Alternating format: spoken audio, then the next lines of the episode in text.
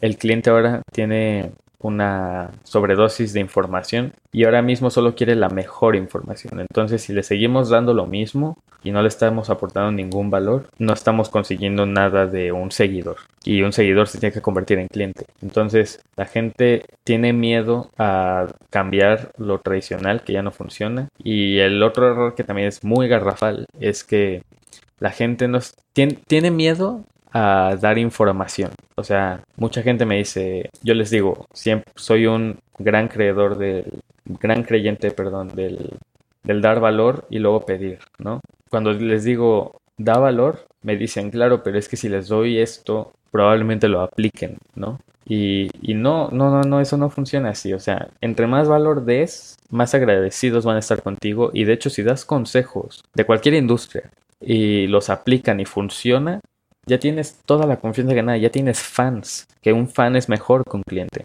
porque un fan te compra y te recomienda. Entonces, la gente tiene miedo de dar valor y creo que ese es el mayor error que están haciendo a nivel de redes sociales hoy. Ahí estabas escuchando a José Valdés, netprendedor mexicano, que a los 12 años emigró a España. Luego a los 15 montó su primera empresa, nos va a hablar sobre la diferencia entre emprender en España y emprender en Latinoamérica. Súper interesante lo que nos tiene que compartir aquí. Y de hecho profundiza en la diferencia en la mentalidad del emprendedor español y un emprendedor latino. Por supuesto que le pregunto cómo fue que logra emprender siendo menor de edad, dado que esa es una de las preguntas que más recibo en éxito por minuto. Te va a compartir su modelo de negocio actual, sus mejores tips de productividad para poder llevar tres empresas al mismo tiempo mientras estudias, cómo evitar estar saltando de oportunidad en oportunidad sin completar ninguna, cómo puedes tener ideas de negocios cuando no se te ocurre tampoco ninguna idea, cómo validar tu idea de la forma más efectiva y rápido. Él tiene una agencia de marketing y te va a compartir cuáles son los errores más comunes que cometen los emprendedores digitales. También te va a dejar saber qué acciones deberías estar tomando en las redes sociales. Esto y mucho más es lo que se avecina. Así que agarra tu bebida favorita, Prepárate para una dosis de valor inyectada directamente en tus dos oídos. Sé que es un ejemplo que luce bastante gráfico, pero créeme, vas a aprender bastante. Me llena de orgullo poder hacer esto, compartir contigo una semana más. Y quiero agradecerte por hacer de Netprendedor el podcast número uno para los emprendedores digitales. Sin más, él es José Valdés y es un Netprendedor.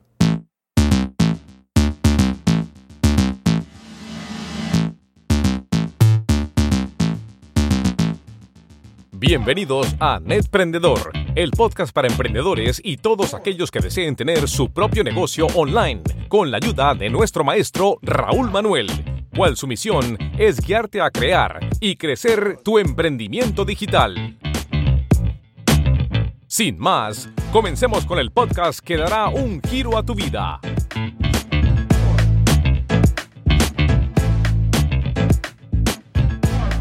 Hola José, muchas gracias por estar aquí con nosotros hoy. ¿Cómo estás? Todo bien, Raúl. Muchas gracias acá por invitarme a tu podcast. La verdad que muy contento de andar acá para compartir valor. Placer es mío, placer es mío. Lo siguiente, a los 15 años fundaste tu primera empresa. La primera duda que me viene es la siguiente. ¿Leíste Padre Rico, Padre Pobre a los 8 años o algo así? no, la verdad es que no. Eh, yo, yo vengo de una familia que que bueno, fue empleada, obrera desde siempre. De hecho, nunca, nunca había leído un libro completo hasta que me, empecé a interesar por el emprendimiento. Y, realmente, eh, así como a los 15 años fundo mi primera empresa, es a los 15 años cuando me empiezo a interesar por todo el conocimiento. No crecí con alguien que me enseñara eh, todo esto y creo que fue lo más difícil, de hecho. Llévame antes que te convirtieras en emprendedor, ¿qué es lo que estabas haciendo o qué te faltaba que llevó a querer hacer ese cambio en tu vida? Uf, pues un montón de cosas. De hecho, fíjate, yo, yo salgo de México a los 12 años en busca de cambiar mi vida y no sabía cómo realmente. Yo no sabía lo que me gustaba. Nunca fui un buen estudiante. Fui bueno en los deportes, ya no tanto porque justamente en mi camino de querer descubrir lo que me gustaba, pasé por varios deportes, competí, fue fútbol, boxeo, me lesioné en todos. y hasta que dije, realmente esto no me está llevando a donde yo quiero vivir, ¿no? Eh, dije, agarré una libreta y dije, ¿cómo quieres vivir? Me di cuenta de que necesitaba mucho dinero para vivir como quería, pero sobre todo no me sentía bien conmigo mismo de no tener algo, no tenía esa satisfacción.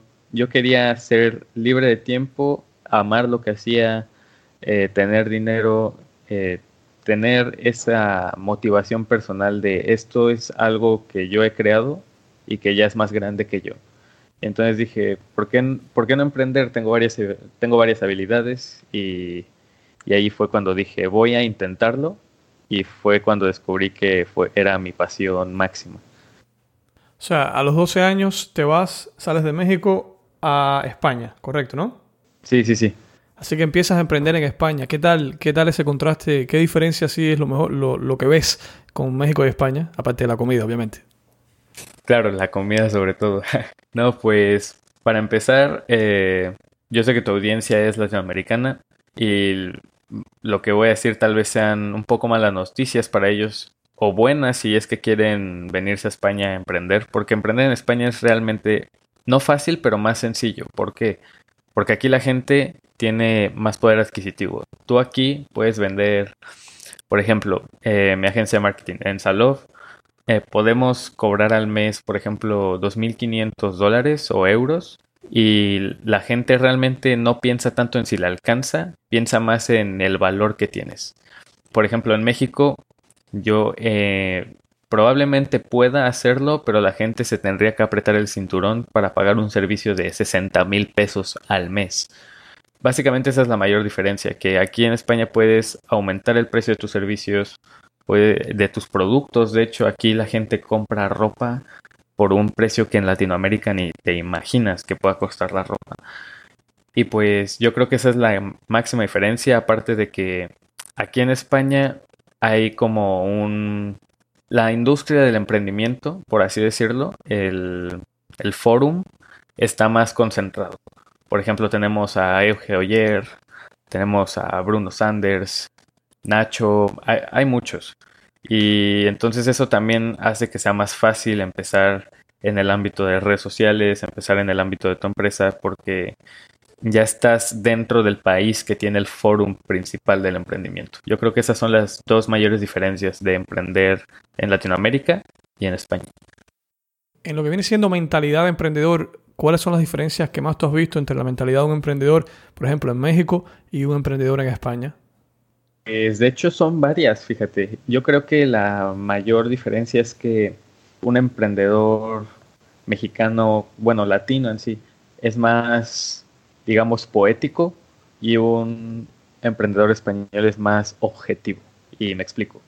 Eh, un emprendedor latino tiene el hambre de salir de donde está, de querer hacer algo bien, de querer hacer algo mayor, ayudar a la familia, eh, que pueden ser cosas que también quiere un emprendedor español, pero un emprendedor español ve más por el perfeccionismo de la empresa, por crecer este valor económico, por alcanzar unas metas financieras más grandes y el emprendedor mexicano ve algo más delegado, bueno, latino, ve algo más delegado de trascendencia.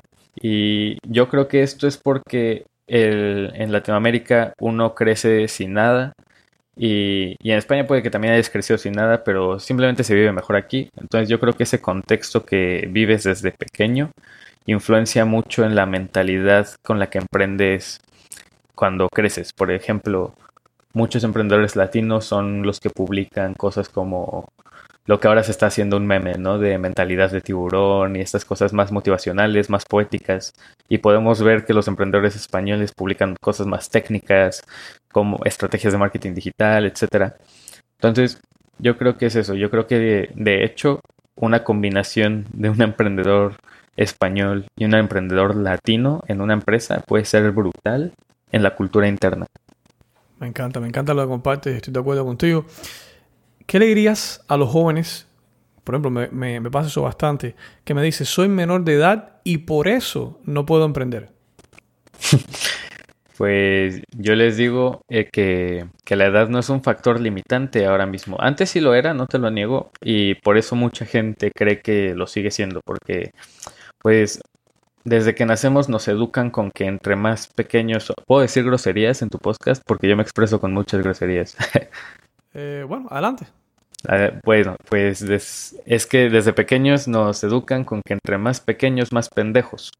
Y eso es mentira porque las habilidades no se adquieren en cuanto a tiempo vivido, sino a cuanto a tiempo empleado. O sea, puede que haya una persona de 40 años que no ha leído nada sobre marketing digital y yo le he dedicado 10.000 horas solo a informarme y a educarme y por tanto, por obvias razones, yo ya sé más que él, aunque él tenga 40 años. Entonces, si, si tienes 13 años, o sea, 13 así de pequeño y te pones a leer y a empezar a dormir 4 horas por informarte y experimentar cosas, y ya le estás dedicando más tiempo que una persona de 25 años, etcétera, ya sabes más que esa persona, o sea, eso es algo que nadie, nadie, nadie te va a poder refutar. Aparte, a las personas que son jóvenes les voy a dar un super tip motivacional, si lo quieres llamar así, o más técnico, y es que el ser joven hoy en día te ayuda. Eh, ¿Por qué? Porque la gente ya se está quitando estos tabús de que no confían en ti por la edad. No todos, pero un poco sí. Y por ejemplo, en mi caso, la razón por la que más vendo es por ser el emprendedor de 17 años. Por, porque así he tenido mi nombre en redes sociales. Y entonces si tú sales a redes sociales después de construir algo o documentas tu proceso de emprender y tienes 15 años, uno, la gente ya te va a empezar a admirar y vas a crear un movimiento. Eh, dos, la gente va, se va a impresionar y por tanto vas a tener más alcance. Lo que los jóvenes tenemos, bueno, sí todos, tenemos que entender es que nuestras debilidades ahora son un buen marketing. O sea, eh, yo inspiro a muchos jóvenes por el mismo hecho de ser jóvenes. Y al inspirarlos, igual escribo un libro y se los vendo, igual escuchan mi podcast, igual consumen mi contenido. Entonces, cualquier debilidad que tengamos, en este caso la edad, es un factor justamente para emprender. Me encanta el cambio de perspectiva, cómo lo aplicas y, la forma que lo estás haciendo y aparte lo estás viviendo también, no es que estés hablando de una cosa que, no sepas. Me encanta, me encanta. Ahora mismo, ¿cuál es tu modelo de negocio actual?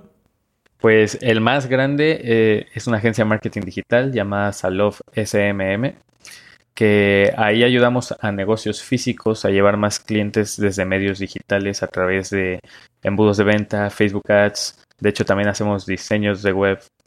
Y luego tengo plataforma Nedex, que ahí me dedico a informar a la gente, a enseñarles lo que sea de marketing digital. No le estoy dando tanta actividad porque estoy muy concentrado en crecer Salof SMM y ahora mi nuevo proyecto, que es un e-commerce de una marca de ropa llamada Blessed TM. Y ese proyecto va a salir literalmente en dos días, entonces también estoy muy dedicado en eso. Y, bueno, alrededor del tiempo he tenido otros modelos de negocio, unos pocos más unos cuantos que son más startups que modelos de negocio, pero realmente estos tres son los que he disparado más. ¿Cómo, cómo divides tu tiempo eh, en todas estas cosas que estás haciendo? Pues yo siempre he creído en la regla del 80-20 y dentro del 20 dividirlo más. Eso es que el 20% de tu tiempo tiene que influenciar en el 80% de tus acciones. Y dentro de ese 20% eh, yo divido eh, la visión de Salof, el servicio a clientes importantes donde me tengo que involucrar, eh, la delegación, la creación de contenido, las juntas, todo esto y probablemente es, eso lo hago siempre ya cuando es tarde noche, por si le sirve a la gente en administración de tiempo. Eso lo hago cuando es tarde noche, porque estando en España estás siete horas adelante, entonces así es como me organizo yo. Por eso muchos emprendedores latinoamericanos lo hacen por la mañana, porque acá estamos en otro tiempo horario, etcétera. Pero lo importante, lo que es de business, lo hago por la tarde noche. Eh, y el otro 80% lo dedico a mi capacidad de producción, que es lo que dice Stephen Covey en Los siete hábitos de la gente altamente efectiva. Y es en mi salud mental, mi salud física, mi salud de productividad, que es básicamente no estar súper estresado, a mi trabajo creativo, tal vez si tengo que crear contenido gráfico, lo hago ahí, a diseñar ropa para Bless o estar con los diseñadores, a ver a ellos qué se les ocurre. Básicamente todo lo que es más social y creativo, aunque siga siendo dentro de la empresa, eso lo hago en el 80% de mi tiempo, que suele ser desde que me despierto, que empiezo a hacer ejercicio, a refrescarme, a meditar, hasta que empiezo a hacer lo más técnico, que es por la tarde-noche, alrededor de las 5 de la tarde. Y básicamente es así esto. Y luego ya en la noche, como cualquier ser humano, me relajo. Estoy ya más conviviendo con mi audiencia en redes sociales, que también lo disfruto mucho. Y, y, de hecho eso es un pro que yo siempre tengo, que aunque me esté relajando, estoy siendo productivo al interactuar con mi audiencia, porque eh, es algo que realmente yo no lo veo como un business, es algo que yo disfruto y eso me ha ayudado mucho también a aumentar mi producción. Pero básicamente es así, por la mañana me cuido a mí, me cuido, cuido mis negocios, cuido a mis conexiones, cuido todo lo que es la salud mía del negocio, de mi círculo. Y luego el otro 20% es básicamente escalar todo, escalar todo, ver que está bien, ver que está mal, arreglarlo, eh, servir, vender, etcétera. Y luego ya la recompensa final del día. Me encanta, me encanta la forma en la cual lo estructuras. Y de hecho, me causa la siguiente duda. Por ejemplo, estás ahora mismo trabajando en tres cosas al mismo tiempo. ¿Cómo haces para asegurarte de no descuidar algo y al mismo tiempo no estar saltando de oportunidad en oportunidad?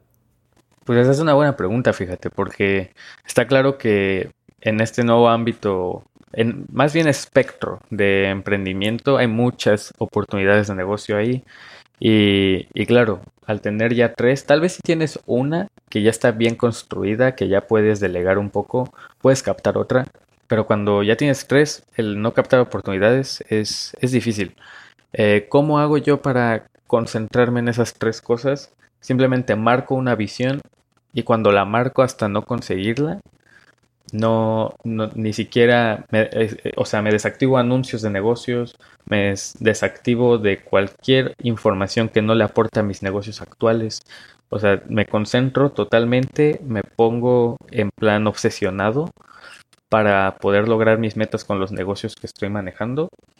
Y, eso es algo que a la gente le hace mucha falta, porque la gente que se empieza en dropshipping, y luego ve un anuncio de trading y se pone en trading, tiene que entender que lo hizo un mentor mío, lo dice, eh, bueno, en inglés es The one that chases two rabbits catches none, que significa el que persiga a dos conejos no atrapa a ninguno.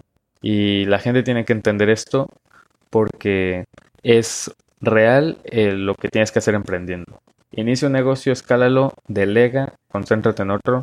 Y yo creo que esa es la regla que estoy siguiendo para poder concentrarme en esos tres negocios que ya es difícil concentrarte en tres ideas diferentes y no aceptar más ideas eh, que vengan hasta poder delegar y poder dedicarme como me dedico a todos mis negocios en esa nueva idea.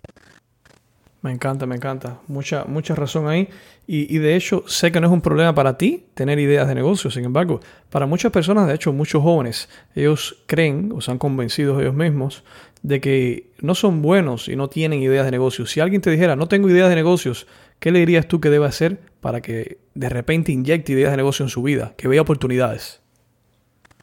Pues básicamente yo creo que hay dos partes de, de la idea de generar ideas de negocio y así.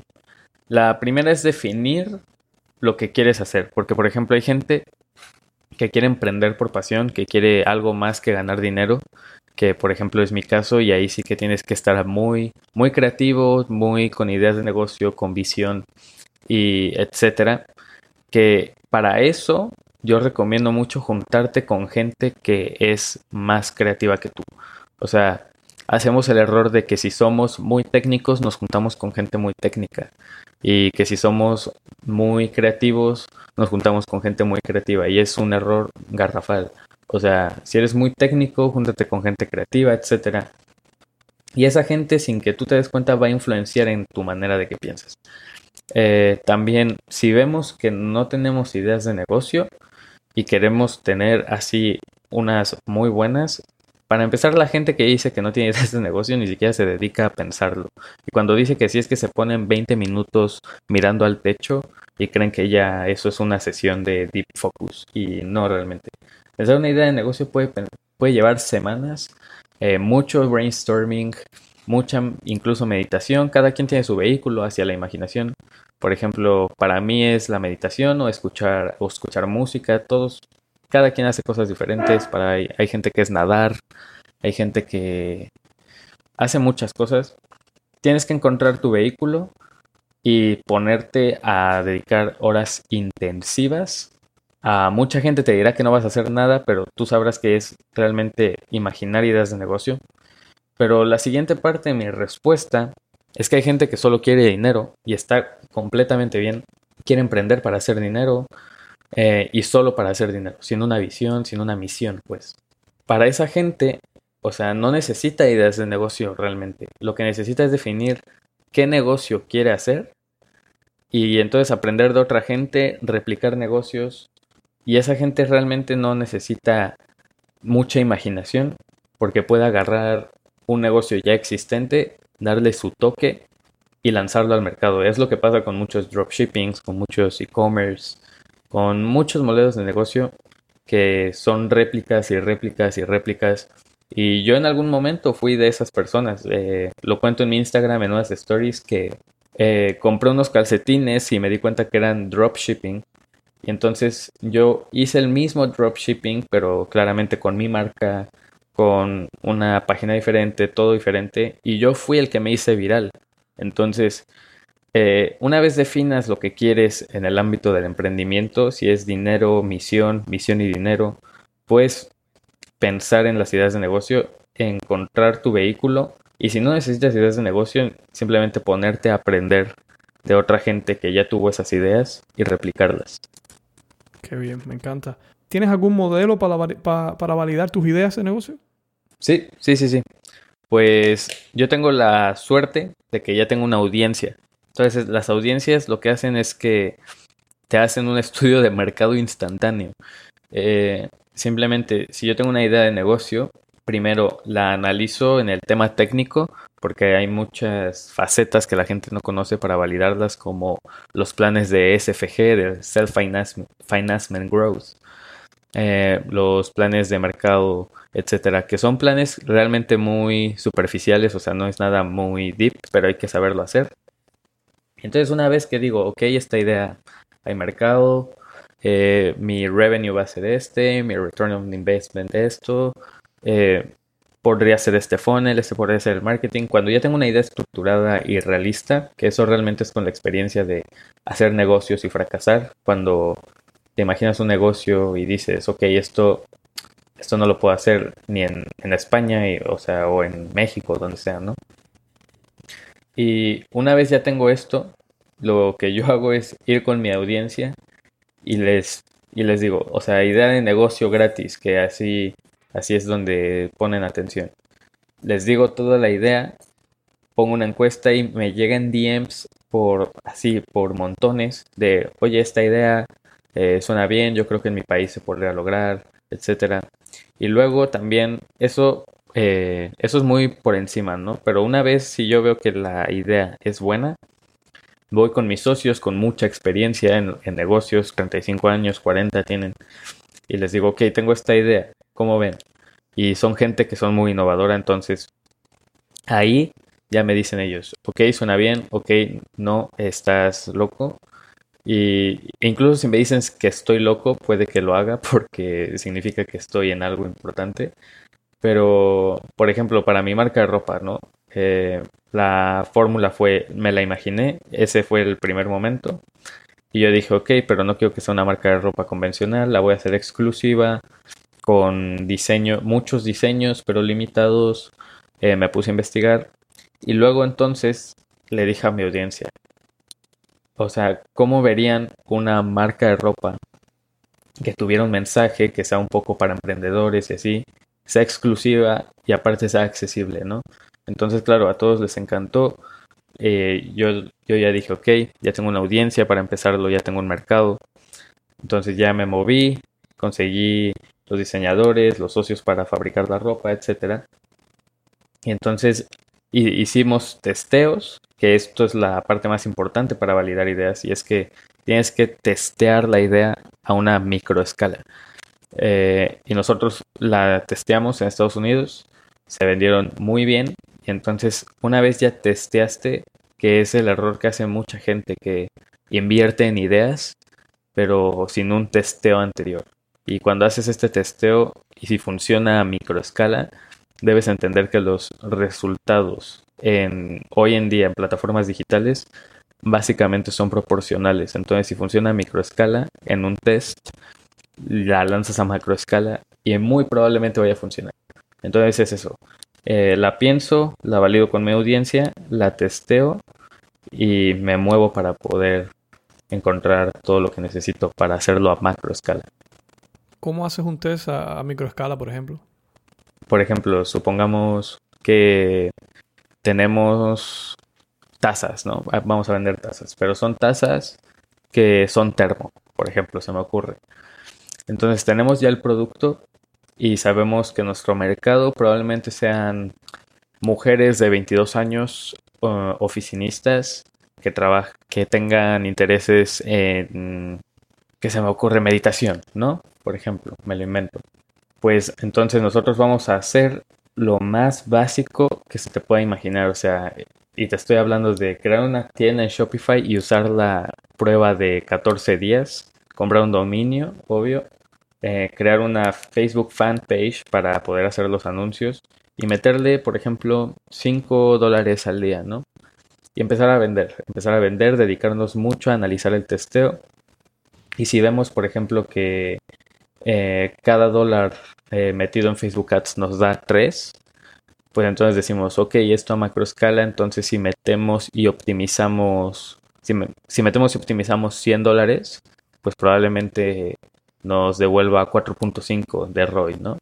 Eh, entonces ya ahí ya hiciste el micro test con muy poco presupuesto, con, o sea, y te estoy hablando de, por ejemplo, correr el anuncio 10 días, o sea, con presupuesto de 50 dólares más el dominio que te cuesta 14 dólares, con 64 dólares hacer un microtesteo de cómo se venden tus tasas en ese mercado que tú crees que es el óptimo y entonces ya ahí buscar más mercados. Pero el microtest es básicamente eso, poquita inversión, poquito tiempo, o sea, moverte rápido para lanzarlo en cuanto antes y analizar mucho, mucho, mucho cómo funciona el microtest. Me encanta, me encanta la forma y la, la, la claridad con lo cual lo explicas. José, ¿hay algunos errores de marketing digital que tú ves que los emprendedores cometen una y otra vez que tú dices, wow, de nuevo? Sí, sí, sí, sin duda. Eh, muchos, de hecho, muchos, muchos. Por ejemplo, ahora se ha puesto muy de moda el, la frase no vendas productos, vende experiencias, ¿no? Y lo que la gente hace es que se lo toma de manera literal, pero no es que creen un producto que genere una experiencia, es que su marketing, en su marketing dicen, no te estoy vendiendo esto, te estoy vendiendo una experiencia. Entonces, lo que hay que entender es que la teoría no se traduce literalmente a la práctica. La teoría es igual a una aplicación de un concepto para convertirlo en algo que se pueda practicar, que es muy diferente. Entonces, o sea, todo el marketing digital que estoy viendo ahora mismo de marcas personales, de negocios incluso, son errores de teoría que está muy bien hecha, de teoría que funciona, pero aplicada de mala forma. Eh, otro error de marketing digital que estoy viendo es que no se está usando mucho el video, que el video tenemos que entender que es la nueva, tendencia del marketing digital. No se están empezando tantos podcasts como se estimaba porque es la nueva tendencia. Al menos en, el mercado hispano, no. En, el mercado anglosajón estamos viendo que, se están disparando. Eh, más cosas que no están funcionando es que la gente sigue publicando contenido que no está humanizado, necesitan humanos en el marketing digital, ya sean ellos o clientes o empleados, lo que sea, necesitan humanos en su marca para que se pueda disparar. Eh, están haciendo contenido muy típico, muy repetitivo de eh, frases y quotes. Tenemos que entender que también el cliente ahora tiene una sobredosis de información y ahora mismo solo quiere la mejor información. Entonces, si le seguimos dando lo mismo y no le estamos aportando ningún valor, no estamos consiguiendo nada de un seguidor. Y un seguidor se tiene que convertir en cliente. Entonces, la gente tiene miedo a cambiar lo tradicional que ya no funciona. Y el otro error que también es muy garrafal es que la gente no tiene, tiene miedo a dar información. O sea, mucha gente me dice, yo les digo, siempre soy un gran creedor del, gran creyente, perdón, del, del dar valor y luego pedir, ¿no? Y cuando les digo, da valor, me dicen, claro, pero es que si les doy esto, probablemente lo apliquen, ¿no?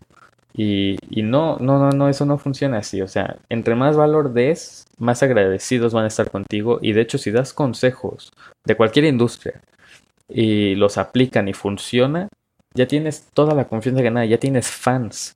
Que un fan es mejor que un cliente. Porque un fan te compra y te recomienda. Entonces, la gente tiene miedo de dar valor.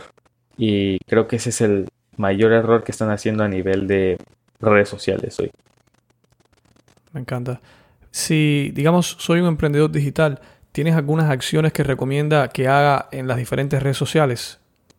Sí, sin duda. Yo creo que para empezar, diversificarte. Porque eh, la mayoría de emprendedores estamos viendo que solo se están moviendo por Instagram, ¿no? Que, o sea, no hay duda de que es una red social que está liderando hoy pero no podemos limitarnos solo a Instagram porque cada red social tiene audiencias diferentes. Podemos ver que en Facebook se mueve gente de entre 25 y 40 años, probablemente que tiene negocios. En Instagram se mueve más gente que quiere aprender, que, está empezando, más jóvenes. Eh, en LinkedIn hay ahí gente que son tus potenciales clientes, que son la gente que realmente te va a comprar tus servicios, tal vez no otros productos que vendas para ayudar a la audiencia de Instagram. Eh, la gente se está moviendo solo en Instagram y YouTube, que YouTube e Instagram van pegados, tienen la misma audiencia. Pero nos estamos olvidando mucho de Twitter también, que es una gran herramienta para probar contenido. Nos estamos olvidando de LinkedIn, nos estamos olvidando de Facebook. Eh, de hecho, incluso mencionaría TikTok, que yo en lo personal no lo uso, pero conozco gente que sí, y les está funcionando de maravilla. Eh, TikTok ahora mismo está en un lugar donde estaba Facebook en 2013 y no lo digo yo, lo dice Gary Vee.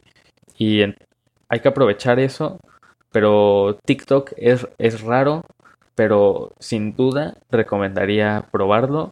Yo lo voy a probar ya de ya porque no quiero perderme ese tren. Yo creo que ese es el mayor error, el no diversificar, no probar nuevas redes sociales, etcétera. Y también no diversificar contenido, ¿no? Siempre subir la misma clase de contenido.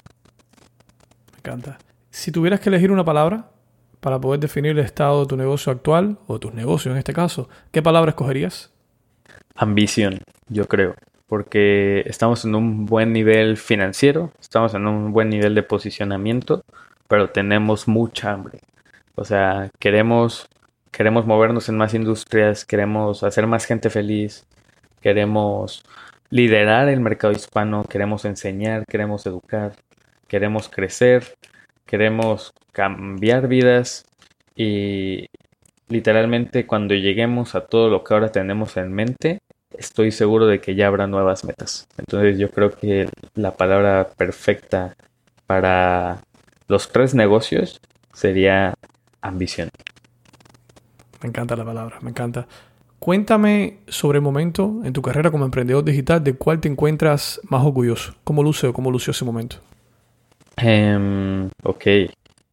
Pues como emprendedor, yo creo que el momento donde más me he sentido orgulloso es cuando, o sea, yo empecé a emprender y luego me hice público en redes sociales como una marca personal.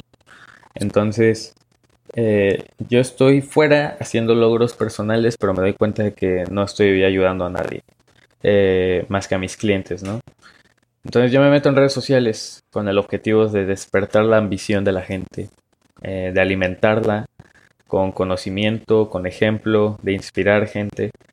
Y entonces escribo, escribo mi libro de, de 0 a 100 en la era digital eh, lo comienzo a, eh, comienzo a comerciarlo, luego ya lo regalo y, es después de unos meses que me llega un mensaje y me dice, eh, José, leí tu libro, apliqué todo y, ahora es que literalmente me sacaste de una deuda increíble, me cambiaste la vida, estoy sacando a mis papás de trabajar, o sea, fue tu libro el que hizo, es el que despertó la chispa para empezar a leer más, para educarme, para empezar a emprender. y ahorita ya estoy ganando tanto dinero, me parece que eran unos 4 mil dólares al mes. Tengo estas herramientas y de hecho me gustaría tener una consultoría contigo, ¿no? A ver qué me recomiendas. Y en ese momento fue como, esto es, por esto me metí en redes sociales, por esto empecé a compartir contenido, por esto empecé mi podcast, por eso escribí el libro. Eh, es ese momento en el que dices, ok, ya, ya soy algo más que una máquina de hacer dinero. Ahora soy una máquina de probablemente cambiar vidas y desde ese entonces me muevo más por ese objetivo que por cualquier meta financiera, sin duda. Sin duda ha sido un momento increíble, ¿no? Por cierto, me hablaste del libro. ¿Cómo escribes el libro? O sea, ¿tienes alguna secuencia para, para, para hacerlo? Pues realmente fue, fue mi primer libro, o sea, de hecho, eh, seguramente lo lee, lo lee un escritor y dice qué desastre de estructura o lo que sea, ¿no? Pero realmente ese libro yo agarro y digo, ok, ¿cómo empecé a hacer dinero? Me pongo a reflexionar, ¿no? Y en ese libro hablo mucho de la creación de herramientas. Y, digo, ok, eh, empecé a escribir unas cosas, dije, ok, realmente esto no es conocimiento mío, es transcripción, voy a crear algo yo. Y empiezo a plasmar todo lo que hice yo para producir desde mis primeros dólares hasta mis primeros negocios fracasados, hasta mis primeros negocios exitosos. Y plasmo todo ese camino en un plan de fórmula para que la gente pueda replicarlo literalmente, para que la gente vaya al libro y diga, ok, ya tengo esto, que sigue. Eh, ese fue mi objetivo con el libro, el hecho de que mucha gente dice, ¿por dónde empiezo? o ahora estoy aquí, ¿qué hago? Quería resolver todas esas, todas esas dudas al trazar un camino en mi libro, el mismo que yo, que no estoy diciendo que sea el único, hay muchos, pero al menos el, que plasmé en ese libro es uno garantizado, que iba a funcionar sí o sí, porque yo soy la prueba de ello. Entonces, esa fue mi manera de escribir el libro, simplemente plasmarlo, plasmar mi camino, estructurarlo y dedicarme a resolver dudas que la gente pudiera tener alrededor del camino. Y ha funcionado, que es lo importante. A la, a la fecha de hoy, ¿cuál ha sido el mayor obstáculo que has tenido al emprender y cómo lo superas? El mayor obstáculo, bueno, sin duda hay muchos. Quien ya emprenda sabe que, que es así. Yo creo que el mayor obstáculo, uno de los mayores al menos, ha sido el de ser estudiante y emprendedor. Porque yo al estudiar, eh, de hecho sigo siendo estudiante, pero ya no es un obstáculo. Pero antes, mi, mi madre me, no, o sea, me apoyaba como emprendedor, pero quiere que acabe los estudios, me presionaba mucho con los estudios. Mi padre era un poco lo mismo. Entonces, yo estoy estudiando y en la escuela no haciendo nada que no sea relacionado con mis negocios, escribiendo ideas, organizando, haciendo, mandando correos, eh, leyendo correos, etcétera. Y son siete horas que yo no, con las que no contaba en mi día para producir de la manera que produzco ahora, que estoy con todo el día libre, ¿no? Entonces, eh, yo creo que uno de los mayores obstáculos fue el, el factor tiempo que yo quería trabajar más y más. Yo necesitaba 36 horas al día porque literalmente no tenía ocio y aún así no tenía tiempo. Eh, ese, ese es uno, pero en cuanto, o sea, puedes diversificar obstáculos porque hay obstáculos de tiempo, hay obstáculos de, de familia, hay obstáculos de dinero, que ese es otro. No tenía mucho dinero para emprender, lo tuve que producir yo desde la nada. Eh, son varios factores de dinero, tiempo, motivación incluso, que, que son, son, son muchos para resumirlos en un solo obstáculo como emprendedor. Pero sin duda alguna, de todos los obstáculos que tenía antes, ahora tengo otros, pero de esos que tenía antes, ahora ya los, los sobrepasé, sin duda. Como decía, decía Brian Tracy, que en la vida estamos entrando en un problema, dentro de un problema saliendo de un problema. O sea, la vida es una secuencia siempre de eventos. Así que el hecho de que haya superado uno no significa que no va a haber más y el hecho de que va a haber más significa que estamos vivos. Exactamente, me, me encanta esa filosofía. De hecho, creo que si no somos fieles a esa filosofía vamos a caer en depresión porque tienes que entender que no porque resuelvas un problema y tengas dinero ya no va a haber. O sea, esto es un camino de problemas, de hecho. Me encanta. ¿Cuál al día de hoy es la herramienta digital que más contribuye a tu éxito como emprendedor? Instagram, sin duda.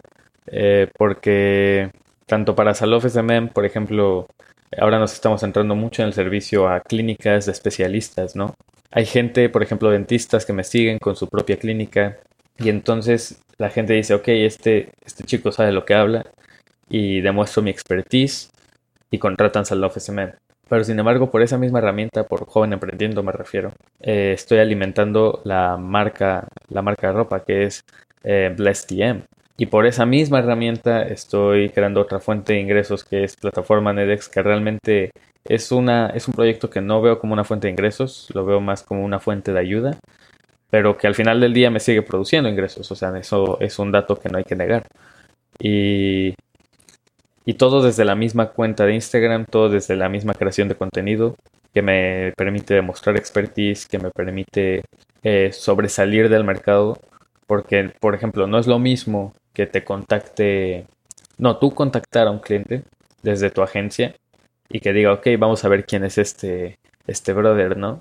Y que cuando lleguen a tu perfil de Instagram, pues seas un man que sube fotos de fiesta con sus amigos, que subas fotos muy, muy random, incluso memes, ¿no? Y sí, sí, sí, porque hay gente que me ha encontrado así.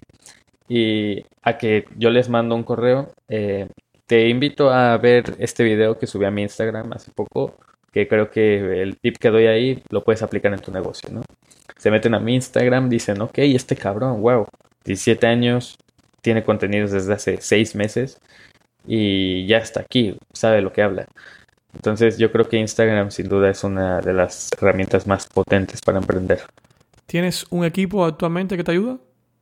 Sí, sí, sí, sí, son, bueno, pero para redes sociales como tal, solo hay una persona que se encarga de editar, crear contenido, pero dentro de Salof SMM hay un equipo que se encarga de dar servicios, de dar las ventas, de, de entrenar, de entrenarse entre ellos, porque hay gente que sabe más, hay gente que sabe menos, todos en su diferente sector, por supuesto. Y sí, no somos un equipo extenso, de hecho, contándome a mí, somos 15 personas en la agenda, digamos, y sí, yo creo que sin ellos realmente no tendría tiempo ni para estar aquí contigo en este podcast. ¿Todos son virtuales o, son o físicamente se reúnen? Sí, sí, sí, no, todos virtuales. Sin embargo, hay varios que, por ejemplo, uno vive en Valencia, entonces a veces sí que nos reunimos porque me queda bastante cerca. Pero hay gente en Argentina, México, Colombia y realmente nuestra oficina es una aplicación de organización personal y de proyectos porque sí, todos son virtuales por ahora. Sin embargo, en un futuro, Salud SMM está viendo ya, en un futuro a medio plazo ya empezar a abrir oficinas y ahí sí que ya va a cambiar un poco la estructura del equipo. ¿Qué usas, Asana? No, Trello. oh, qué bueno, Trello, qué bueno, qué bien, qué bien. Me encanta, me encanta. Sí, es más simple, es más simple, pero más fácil de usar también. Eh, me gusta, me gusta mucho. ¿Tienes alguna herramienta no virtual que utilices? Una herramienta no virtual. Hmm. O sea, no, digital, algo que utilices que contribuya a tu éxito. Pues sin duda, sin duda los libros, ¿no? Eh, yo creo que es la respuesta que haríamos todos los emprendedores. Pero así una, una respuesta un poco menos casual que podría decir es, o sea, y te va a sonar raro, pero son las, las paredes de mi cuarto. ¿Por qué? Porque ahí tengo mi pizarrón donde escribo eh, al menos cada noche escribo lo que tengo en mente, me despierto, lo veo, me motivo. Tengo ahí la bandera de mi país que me motiva. Tengo unas frases que digo, ok, esto es lo que hay que hacer. Eh, esta es mi filosofía. Tengo ahí el calendario para mantenerme activo. Y entonces me despierto. Es levantarme a la cama, voltear a las cuatro paredes que tiene mi habitación y ya saber qué tengo que hacer, cómo me tengo que mover.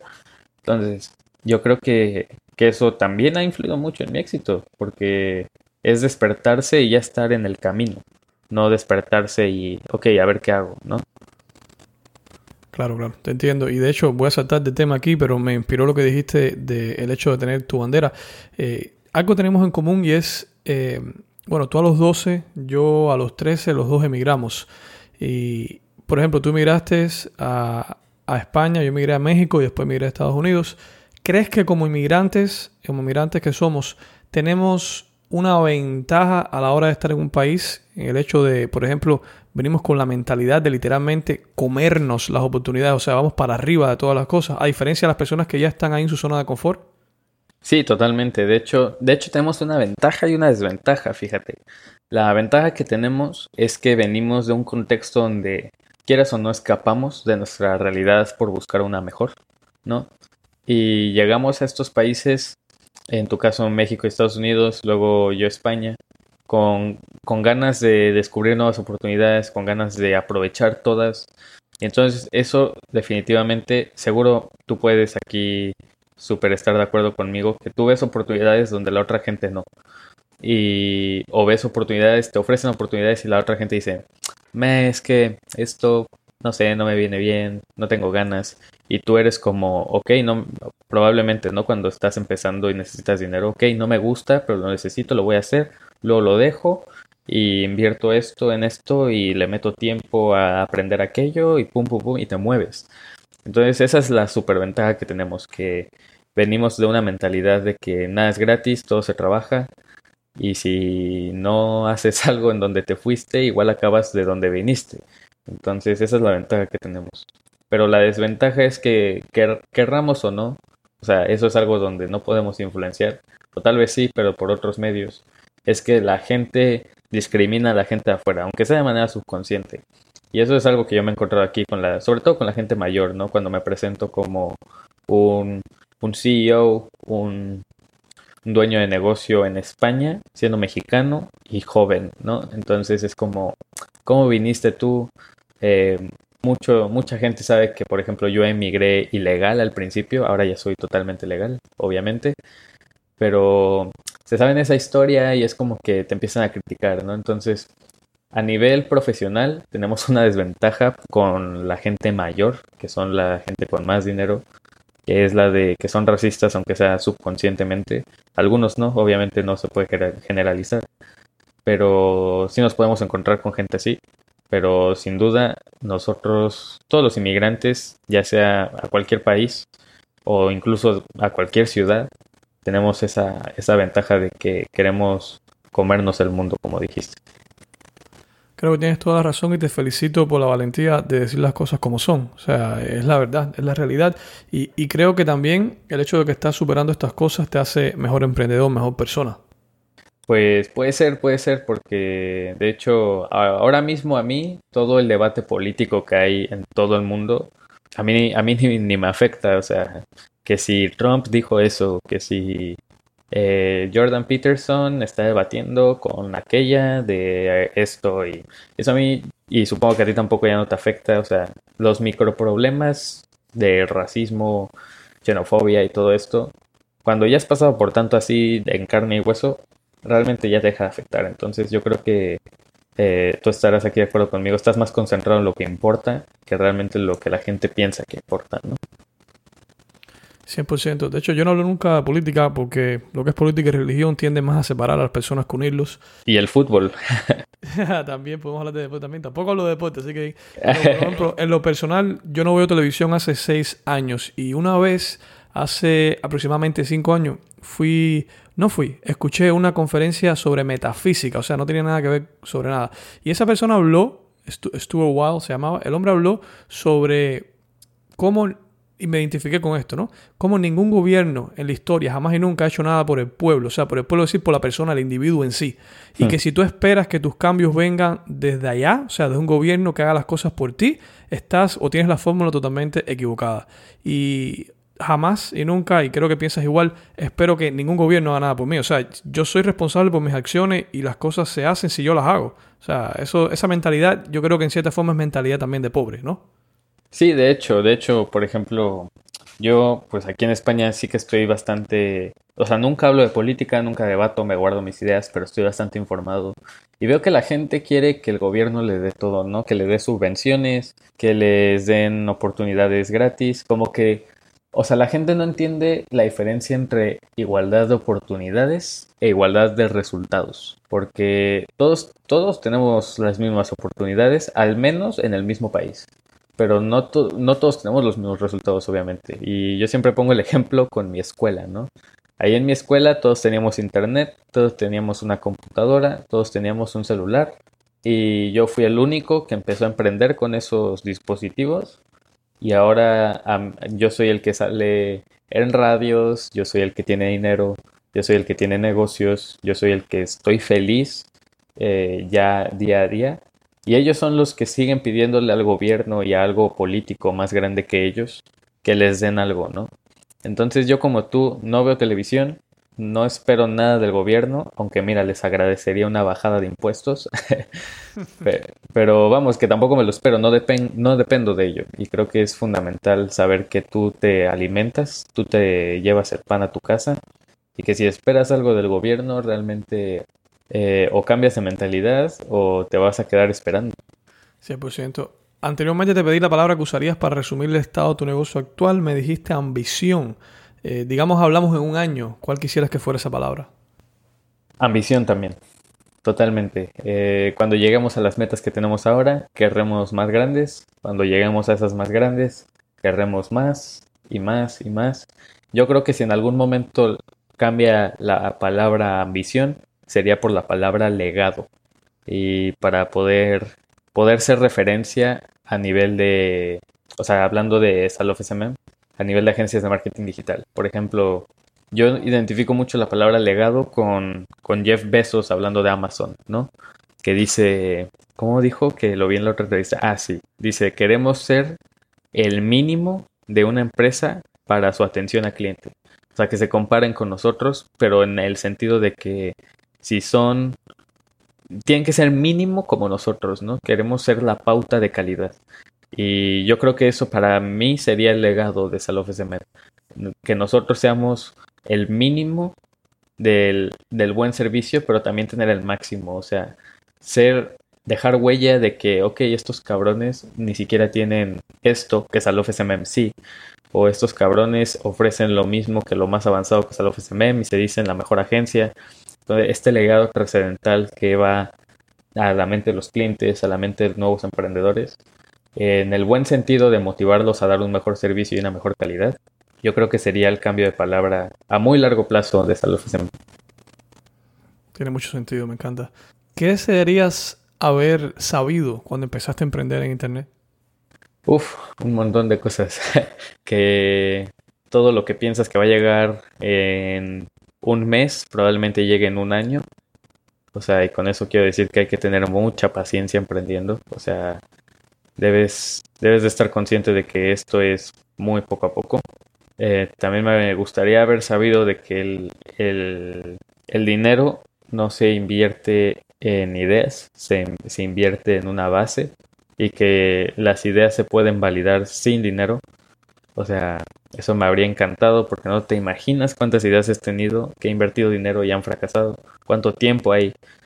Y también me gustaría decirme, y de hecho esto me, lo, me gustaría decírmelo día a día, de que estoy, estoy en el camino, que, que mucha gente ya me considera exitosa, pero yo considero que ni siquiera he empezado y que si estás, es más importante a dónde vas que lo rápido que vas. Y eso me encantaría haberme dicho hace dos años que empecé, porque me habría me habría ahorrado muchas crisis emocionales del emprendedor, que supongo que tú también has tenido unas cuantas, ¿no? Seguro, seguro. Todos hemos tenido. Eh, de hecho, llevamos una, una crisis que has tenido. Digamos, dime una, una que se te ocurra ahora mismo. Hmm, pues ahí te va. Cuando empecé a emprender, ¿no? Eh, se llama, el proyecto se llama Latin English. Y no, yo no tenía ni idea de marketing, no tenía ni idea de estrategia, no tenía ni idea de nada. Y entonces yo ese, yo ese negocio, o sea, mi primer, primer negocio, antes me metí a, a trabajar de, camarero, ¿no? De mesero. Y con el poquito dinero que saqué de un mes, no, me negué a trabajar más. Lo invertí en Latin English y le metí horas y horas y horas y horas y horas. Y realmente ahora me doy cuenta de que le estaba metiendo horas a algo que era insostenible y, e inviable, ¿no? Entonces, cuando saco la English al mercado, eh, nadie le hace caso, me gasto todo el dinero que tenía pendiente, pido dinero, me lo gasto, no tengo retorno sobre la inversión. Y te encuentras con un José Valdés de 15 años eh, llorando en su cuarto, diciéndole a su madre que le había prometido que le iba a sacar de trabajar con ese proyecto, es que no, es que no está funcionando, es que no sé qué hacer, ¿no? Y realmente en ese momento yo me planteé si quería seguir emprendiendo, si quería seguir con esta visión que tenía, si quería dinero, para qué quería el dinero. Y realmente esa crisis, o sea, quien niegue que pasan seguido es un mentiroso porque tal vez no tan potentes al principio no sabes lo que te viene de, camino, pero sin, sin, duda cuando vas aprendiendo de cada, de cada momentos así de bajones, ya vas diciendo, ok, eh, enfríate, relájate, ahora ya estás bien, ¿no? ¿Y de qué iba ese proyecto? No, no sé. Pues ese proyecto es un proyecto que, que a mí me gusta mucho el concepto, de hecho, mira, te lo voy a explicar. Eh, la idea viene de que, o sea, yo desde que tengo 14 años hablo inglés. Y yo no le puedo agradecer mi inglés ni a la escuela, ni a Duolingo, ni a nada. O sea, yo aprendí inglés, o sea, practicando, poniendo todos mis dispositivos en inglés, escuchando música en inglés, etcétera, ¿no? Pero me di cuenta de que sí que podía yo enseñar inglés. Entonces este proyecto eh, parte de la base de que todas las plataformas para aprender inglés son bots. Por ejemplo, Duolingo, pues es un bot ya programado o son cursos ya grabados, ¿no? Y la gente realmente aprendía más, por lo que yo veía, aprendía más hablando con alguien que le enseñara cara a cara, ¿no? Entonces este proyecto lo que buscaba era, y, ahí te va, a ver si no te suena súper magnífico, un proyecto que impulsara el empleo joven al contratar estudiantes de perfección en inglés que enseñaran a grupos súper pequeños, súper específicos por vía Skype o el servidor de este proyecto. Eh, unas cuantas veces a la semana, tú elegías el plan, si una clase a la semana o tres, y también con un equipo de profesores nativos bilingües que los tenía, o sea, literalmente los contraté, dos personas de Inglaterra que hablaban español a la perfección, para que hablaran así como tú y yo ahora mismo, eh, en inglés con esta gente y les corrigieran en español para que aprendieran. O sea, era brutal, iba, iba a potenciar el empleo joven, iba a enseñar a la gente con nativos, ellos podían elegir la accesibilidad que tenían, eh, en fin, eh, teníamos ebooks, teníamos un panel de tareas, etc. o sea, era, era brutal, era revolucionario en la industria de idiomas, pero al final eh, me di cuenta de que si que por algo era que todos los programas para aprender inglés eran bots, que online y presencial no es muy efectivo ni rentable y que es muy difícil de promocionar, es muy difícil que la gente confíe así. Ah, y aparte te podías ganar intercambios si eres el, si eres el mejor estudiante. Y bueno, al final, al final nada, la gente, el mercado fue el que decidió que la idea que tenía en mi cabeza que para mí me sonaba magnífica. De hecho, la sigo pensando y digo, wow, pues no suena mal. Pues el mercado fue el que decidió que sí que era una mala idea. Tal vez ejecutada de la misma forma y no por mí, sino por Elon Musk, podría funcionar. Pero sí, ese era el negocio, todo presencial y ese fue el error, que no había casi nada automatizado. Pero de todo se aprende, ¿no crees, José? Sí, sí, sí, de todo. De hecho, de ese negocio ahora no se me escapa nada que no esté automatizado. O sea, ahora mis negocios son muy efectivos a nivel de organización y, creo que todo eso lo aprendí de Latin English. ¿Algún libro que recomiendes que todos los emprendedores deban leer? Vamos, vamos a, dímelo en español, lo que sea. Uf, pues hay varios eh, que todos los emprendedores deberían leer. Yo creo que para empezar deberían leer uno que se llama Los 88 peldaños del éxito, de Ancho Pérez, que es el fundador de, de Eight Belts, que de hecho es una, es una empresa de idiomas, justamente. Ancho Pérez es, es un crack, todos sus libros son de 88 peldaños en. Y ese libro justamente es, es muy brutal porque te prepara un poco para, para el futuro como emprendedor, eh, tanto en el sentido técnico como en el sentido emocional, ¿no? Eh, ese es uno, pero sin duda, conforme vas avanzando, eh, hay muchos más libros que te recomendaría, por ejemplo, The Lean Startup, Halcones de Ventas de Carlos Muñoz, eh, La Ciencia del Nuevo Marketing de Elliot, no recuerdo su apellido, todos los libros de Seth Godin para aprender marketing. Eh, Robert Kiyosaki, por ejemplo, también lo recomiendo siempre. Eh, en fin, hay mil libros. Ah, y también, sin duda, podría recomendar sin pelos en la lengua el libro de Gary Vee, el de Jab, Jab, Jab, Hook. Eh, este es muy bueno, te hace entender cómo funcionan las redes sociales, cómo hay que dar valor y luego pedir. Y, y sí, yo creo que yo creo que para empezar el de 88 peldaños y luego ya te va a abrir la mente hacia nuevos libros. Qué bien, voy a poner enlace a todos los libros aquí abajo en las notas del show. Imagínate, esta va a ser la última pregunta, imagínate que estás arriba de un escenario, en un auditorio donde hay miles de personas en esta audiencia escuchándote y todos ellos quisieran, no son aún, quisieran ser emprendedores. Te acercas al micrófono para hablarles, tienes unos segundos, ¿qué les dirías? que dejen de centrarse en el mejor consejo y se empiecen a centrar en el mejor camino. O sea, mucha gente pide eh, el mejor consejo, el mejor negocio, eh, la mejor estrategia. Todos siempre piden un tip que les... siempre piden atajos, ¿no? Y, yo les recomendaría que mejor empiecen a estudiar el camino de la gente a la que le están pidiendo esos tips. Porque si conoces el camino, llega todo, todo, todo más sencillo, más buscado y nunca te vas a perder, porque vas a conocer ya el camino que tienes que recorrer. Me encanta. Em, bien, digamos que hay alguien que esté inspirado, le gusta lo que estás hablando, estoy seguro que va a ser así. ¿Cuál sería la mejor forma de ponerse en contacto contigo, lo que estás haciendo? Pues yo siempre respondo a mis DMs en mis redes sociales. Me pueden buscar en Instagram, arroba joven.emprendiendo. Eh, ahí siempre voy a estar activo. Y si quieren un contacto más profesional, pueden contactarme por jose.salofsmm.com. Eh, ahí ya hay más información sobre mis servicios. Pero básicamente, por Joven Emprendiendo les voy a responder cualquier duda que tengan sobre mi negocio, sobre mí. Les voy a ayudar, les voy a dedicar tiempo para darles un consejo buen consejo, no desde joven emprendiendo, sino desde un amigo. Y, ahí los espero a todos, sin duda. Ahí hay espacio para todos, tiempo para todos y un buen consejo que les puedo dar, sin duda. Voy a poner el enlace aquí abajo. José, ¿alguna pregunta que no te haya hecho, algo que quisieras compartir? Eh, no, yo creo que ha estado muy completa la entrevista.